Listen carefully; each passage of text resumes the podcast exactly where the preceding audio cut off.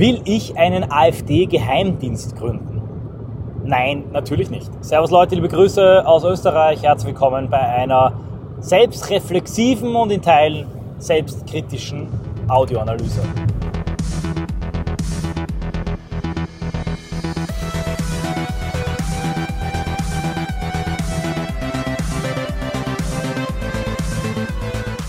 Ich war doch einigermaßen baff, als die Schlagzeile am Wochenende, die von T-Mobile aufgeworfen, von allen Mainstream-Medien aufgegriffen wurde, lautete, Martin Sellner will AfD-Geheimdienst gründen. Man bezog sich auf eine Audioanalyse, nunmehr zwei Wochen alt, die ihrerseits eine Reaktion auf die Angriffe auf die junge Alternative, weitere äh, Lauschangriffe durch die Mainstream-Presse und insgesamt die Bedrohung der Infiltration war. Langer Satz, ich zerteile ihn kurz nochmal. Also die Repression steigt, mit ihr steigt die Infiltration. So wusste ich damals nicht, aber es war vorherzusehen, die gesamte AfD soll ab März ähm, vom Verfassungsschutz beobachtet werden.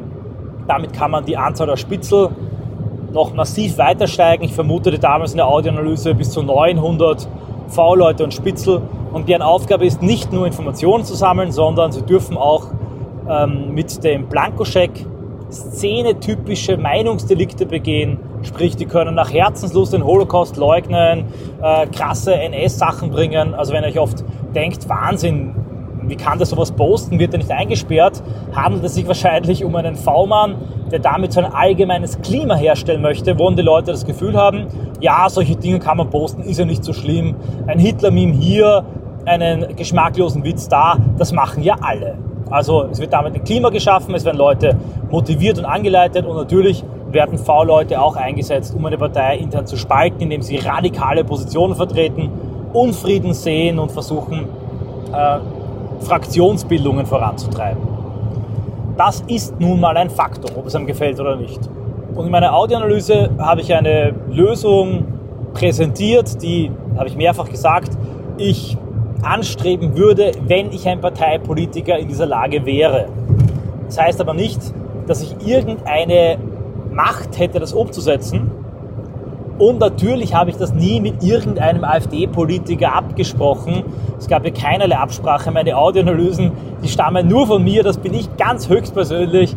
Und ich schütte euch hier mein Herz bei fahrendem Auto und Höchstgeschwindigkeit aus. Erlaubter Höchstgeschwindigkeit. Mein Fehler allerdings war der, dass ich unterschätzt habe, ich unterschätzt, aber ausgeblendet habe, diesen perfiden Drang zur Falschdarstellung und ähm, zur Kampanisierung des politischen Gegners, insbesondere jetzt im Superwahljahr. Ich hätte es euch besser wissen müssen können und sollen. An der Stelle Entschuldigung auch von meiner Stelle für alle AfD-Politiker, die dann unter tausend anderen Krisen auf einmal eine Presseanfrage bekommen. Was sagen Sie dazu, dass Martin Sellner in Ihrer Partei aus Österreich einen Geheimdienst aufbauen möchte? Ich kann verstehen, dass man dann schon ein bisschen entnervt auf den Namen Sellner reagiert. Das ist natürlich in keiner Weise so. Ich habe mehrfach betont, dass ich dass meine Privatmeinung ist und dass ich hier keinerlei Befugnisse habe und dass das Ganze auch wirklich eine sehr, sehr ähm, ja, schematische Skizze ist ich habe auch mehrfach selber in der Autoanalyse gesagt, dass man so das auch mal rechtlich prüfen müsste, dass es so eine Idee wäre. Auf den Inhalt gehe ich nicht weiter ein. Das ist ja verlinkt, hört es euch an. Hinter dem Inhalt, hinter dem Vorschlag stehe ich aber nach wie vor, ich halte ihn für richtig. Die Kritik, dass die AfD hier ähm, eine Art Stasi wäre und dass die Datenschutzrechte gebrochen würden. Es gab sogar einen Juristen, der diesen Plan dagegen gecheckt hat und Lars Wienand hat ihn transkribiert. Nun ja, das mag sein und das ist nicht schön, habe ich auch mehrfach betont, dass in dieser Lage, unter diesem massiven Druck, unter dieser realen Gefahr einer Infiltrierung, natürlich man als Partei leider auch anders agieren muss als jene Parteien, die den Luxus haben, normal agieren zu können und nicht unter diesem Druck zu stehen. Wenn jetzt die Opposition in Russland, Türkei oder China auch straffe Strukturen hat und versucht, Unterwanderung durch Spitzel zu vermeiden, würde auch niemand sagen, ja, das ist unglaublich autoritär. Zugleich muss ich auch hinzufügen an der Stelle, auch deshalb mache ich diese Audioanalyse, dass ich aus meiner Sicht und Perspektive vom österreichischen Parteienrecht ausgehe, das äh, viel freier gestaltbar ist als das in der BRD. Ich habe mir das vorher nicht angeschaut, aber ich habe auch mehrfach gesagt in der Audioanalyse, das ist nur eine grobe Idee in groben, breiten Pinselstrichen auf die große Leinwand gemalt, ist und in keinster Weise ein fertiges Konzept. Eine Inspiration vielleicht für einige, das mag sein, aber ich blase diese Ideen hinaus in den freien Äther, gerade um Konspirativität etc. zu vermeiden. Also ich bin gerade nicht der Geheimtreffen-Typus, wie das mir immer wieder unterstellt wird. Was ich auf geheimen oder privaten besser Veranstaltungen sage, sage ich auch öffentlich. Warum? Ich bin auch der Ansicht, dass wir derartig überwacht sind, derartig strukturschwach sind und die Technik derartig stark ist, dass jeder Ansatz, der auf Konspirativität setzt, von vornherein gescheitert ist. Gibt es ein schönes Beispiel, und zwar geht es um äh, ein Science-Fiction-Buch, die Trilogie, die Trisolaris-Trilogie von Kixin Liu. Da gibt es ein geniales Szenario, Achtung Spoiler, die Alienflotte, die feindliche, kommt auf die Erde und will die Erde angreifen und sie haben bereits solche Spionagesonden ausgeschickt, die so hochtechnisch, fast schon mit magisch-technischen Möglichkeiten alles, was gesagt und geschrieben wird, jeden digitalen Datenverkehr, jedes gesprochene Wort auf der Erde mitschneiden und an die Aliens zurückschicken können. Und das bedeutet, dass jede Strategie und Taktik, die gefahren wird von den Menschen gegen diese bösartigen Aliens, so sein muss, dass sie nicht konspirativ sein kann, weil es keinen Ort auf der Erde gibt, der sich vor diesem Lauschangriff schützen kann gegen diese Aliens. Und ich meine, ich will jetzt nicht behaupten, dass, sie, dass Phaser und Ricardo Lang Aliens sind. Hier geht es einfach um die zugespitzte Situation des politischen, des Konflikts. Aber in einer ähnlichen Lage befindet sich auch die patriotische Opposition in westlichen Ländern. Und daher auch meine Strategie der radikalen, auch strategischen Transparenz. Siehe das Buch Regime Change von rechts, an dem bis jetzt noch keiner der Systembüttel irgendwas finden konnte, was irgendwie zu skandalisieren gewesen sei. Sonst hätte es man, hätte es man wahrscheinlich schon längst gemacht. Nun zurück zu dieser Audioanalyse. Ja, ich habe jetzt erklärt, warum ich sie gemacht habe, warum ich sie auch veröffentlicht habe.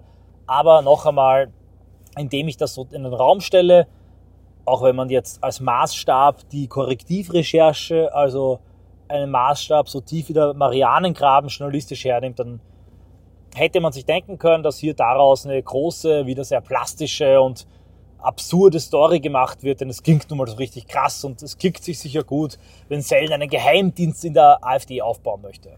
Dass es bei diesen Bemühungen primär darum ging, entweder echte Spitzel und Agent Provocateur oder wirklich extremistische geistige Inkontinenzler, also echte extremistische Dödeln aus der Partei rauszuschmeißen, das wird hier einfach verschwiegen, geflissentlich von der Mainstream-Presse.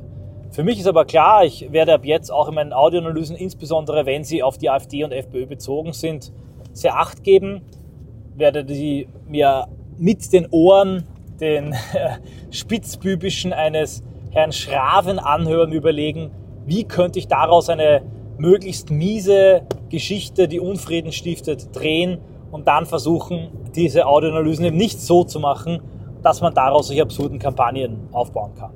Denn was das Ziel dieser Kampagne? Das Ziel ist es, mit einer völlig absurden und erlogenen Geschichte in der AfD eine Abwehr und Zorn und Trotzreaktion auszulösen, die ich sogar wirklich verstehen kann, wenn das die Wahrheit wäre. Denn wenn ich jetzt sagen würde, ich will jetzt einen Geheimdienst in einer Partei eines fremden Landes, in der ich nicht mal Mitglied bin, die ich nie wählen kann und werde aufbauen, dann wäre das eine unglaubliche Anmaßung und Frechheit. Und wenn ich eine Audioanalyse gemacht habe, die man in dieser Richtung interpretieren kann, selbst wenn diese Interpretation die extensivst und absurd möglichste ist, dann habe ich damit auch eine gewisse äh, theoretische Fahrlässigkeit begangen, die dann, das kann ich auch verstehen, in Reihen der AfD äh, sicher nicht mit Wohlwollen wahrgenommen wurde. Ich hätte diese Audioanalyse auch anders formulieren können und in Zukunft werde ich das machen, eingedenk der Verantwortung, der ich mir auch Tag für Tag immer bewusster werde. Das ist also das Eingeständnis einer äh, gewissen Fahrlässigkeit. Die Hoffnung des, der Mainstream-Medien ist natürlich, dass dann AfD-Politiker sich en masse distanzieren, vielleicht auch schon aufgrund einer ver verständlichen Gefühlserregung mit sehr harten, sehr scharfen und sehr unhöflichen Worten und daraufhin dann eine Gegenreaktion einsetzt von Seiten der IB und vielleicht auch starker IB-Sympathisanten in der AfD, die wiederum diese Politiker an, äh, kritisieren und angreifen und eine Art ähm, rechter Bürgerkrieg angefeuert wird. Ähnlich geschah es ja leider im Zuge der 2019er Jahre zwischen IB und FPÖ.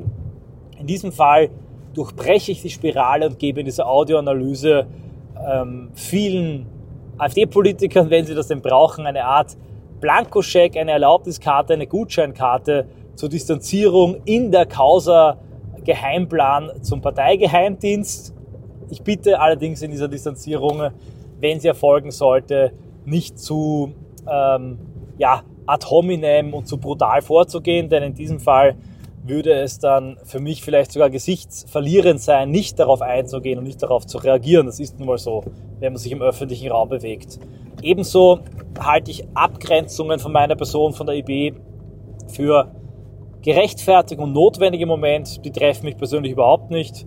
Wichtig ist für mich nur, dass man in diesen organisatorischen Abgrenzungen und Akten der verbalisierten Projekthygiene nicht abrückt von entscheidenden, wichtigen Kernwerten, die nicht meine sind, nicht die der AfD sind, sondern die des gesamten neurechten patriotischen Lagers, nämlich Erhalt der ethnokulturellen Identität, eine positive, patriotische Bevölkerungs- und Identitätspolitik und mithin damit natürlich auch eine Kritik des Schuldkults und eine Kritik des Bevölkerungsaustauschs, eine Forderung der Remigration. Ihr kennt diese aus meiner Sicht Kernelemente eines patriotischen und rechten Denkens. Wenn man an diesen bleibt und sich dann partiell von einzelnen Vorschlägen distanziert, vielleicht sogar auch mal mit klaren Worten, dann kann ich damit leben, verstehe das völlig und im Moment halte ich es auch für sinnvoll. Allerdings, und diese kleine Adnote, die sei mir gestattet, halte ich es ebenfalls für sinnvoll, sich diese Dinge zumindest anzuhören und dabei sich den eigenen Teil zu denken. Denn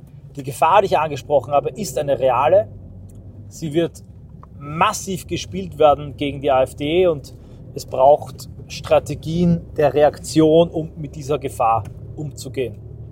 Soweit mein Fazit und meine audioanalytische Reaktion auf diese neue absurde Kampagne. Bis dato, es ist der 27. Februar am frühen Nachmittag, hat Gott sei Dank jeder AfD-Politiker das Bestmögliche getan in diesem Fall, nämlich das Ganze einfach nur völlig ignoriert ich bitte aber alle, die AfD-Politiker kennen oder AfD-Politiker sind, diese Audioanalyse auch an entsprechende Fälle weiterzuleiten, damit die wissen, dass ich Bescheid weiß und auch damit diese öffentliche, ja fast schon sozialistische Selbstkritik, die ich hier übe, auch bekannt wird. Ja, das war nicht klug, insbesondere nach äh, Potsdam und ja, ich werde mich dieser bodenlosen Gemeinheit und Frechheit und diesen ständigen Versuchen, Chaos und Unfrieden zu stiften, in Zukunft nach Möglichkeit besser anpassen. Ich kann ehrlich gesagt auch nicht äh, versprechen, dass mir hier nie wieder Fehler passieren werden. Ich bin einfach ein Ein-Mann-Betrieb und äh, mache meine, schneide meine Videos, mache meine Grafiken, betreibe diese Kanäle, daneben zig andere Projekte, schreibe Bücher, bin organisatorisch, aktivistisch tätig, gebe Interviews, kurz. Ich habe einen sehr, sehr hohen Arbeitsaufwand, extrem hohen Stressfaktor und relativ wenige Zuarbeiter im Unterschied zu Parteipolitikern, ist nun mal das Los des Aktivisten. Aus dem Grund passieren mir häufig leider Fehler. An der Stelle noch ein Punkt, wenn ich schon mal dabei bin, das anzusprechen. Die Behauptung, dass ich gesagt habe, AfD und Identitäre seien eins und es wird eine Scheindistanz gewahrt, ein Zitat, das mir der NDR an den Mund legt, ist natürlich völlig falsch bin nur deshalb noch nicht presserechtlich dagegen vorgegangen, weil ich das Ganze wahrscheinlich gütlich lösen kann. Florian Schröder, dem dieser Satz in den Mund gelegt wurde, hat ihn so nie gesagt, sondern ein eigenes Werturteil von ihm wurde vom NDR als ein Zitat von mir aufgefasst. Herr Schröder wird das richtigstellen, was ich für sehr korrekt halte. Hat er mir am Telefon zumindest zugesichert. Und dieser Satz sollte korrigiert werden. Ich habe ihn natürlich nicht nur so, sondern überhaupt nie, nicht einmal in dieser Form jemals gesagt weil er dem widerspricht, was ich immer sage, nämlich dass AfD und IB, FPÖ und IB getrennte Organisationen sind. Und wisst ihr was, das ist gut so.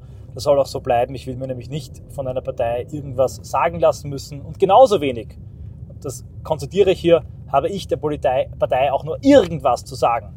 Gegenseitige Kritik, wie bei einer Segelregatta, wo man mit Segelbooten nebeneinander herfährt und dem anderen zuruft, hey, das Segel will ich ein bisschen äh, straffer spannen oder den Anker würde ich ein bisschen fester machen, ist möglich und legitim. Mir ist klar, dass sie manchmal nervig sein kann. Ich bin genauso offen für Kritik an unseren Aktionen, unserem Vorgehen, äh, unseren Logos, unserer Bildsprache etc. aus Seiten der Partei. Ich hoffe, ich bleibe dafür auch immer offen. Aber ähm, meine Hoffnung, mein letzter Wunsch ist, dass auch in dieser Phase, in der verschärften Projekthygiene, trotzdem beide Seiten für konstruktive Kritik offen bleiben. Genug Pro Domo, genug in eigener Sache. Danke fürs Anhören. Bitte leite das an die Leute, die es hören sollen, weiter. Und ich sage auf Wiederhören bei der nächsten Audioanalyse, die auch ein bisschen weniger selbstkritisch, aber hoffentlich genauso selbstreflexiv sein wird.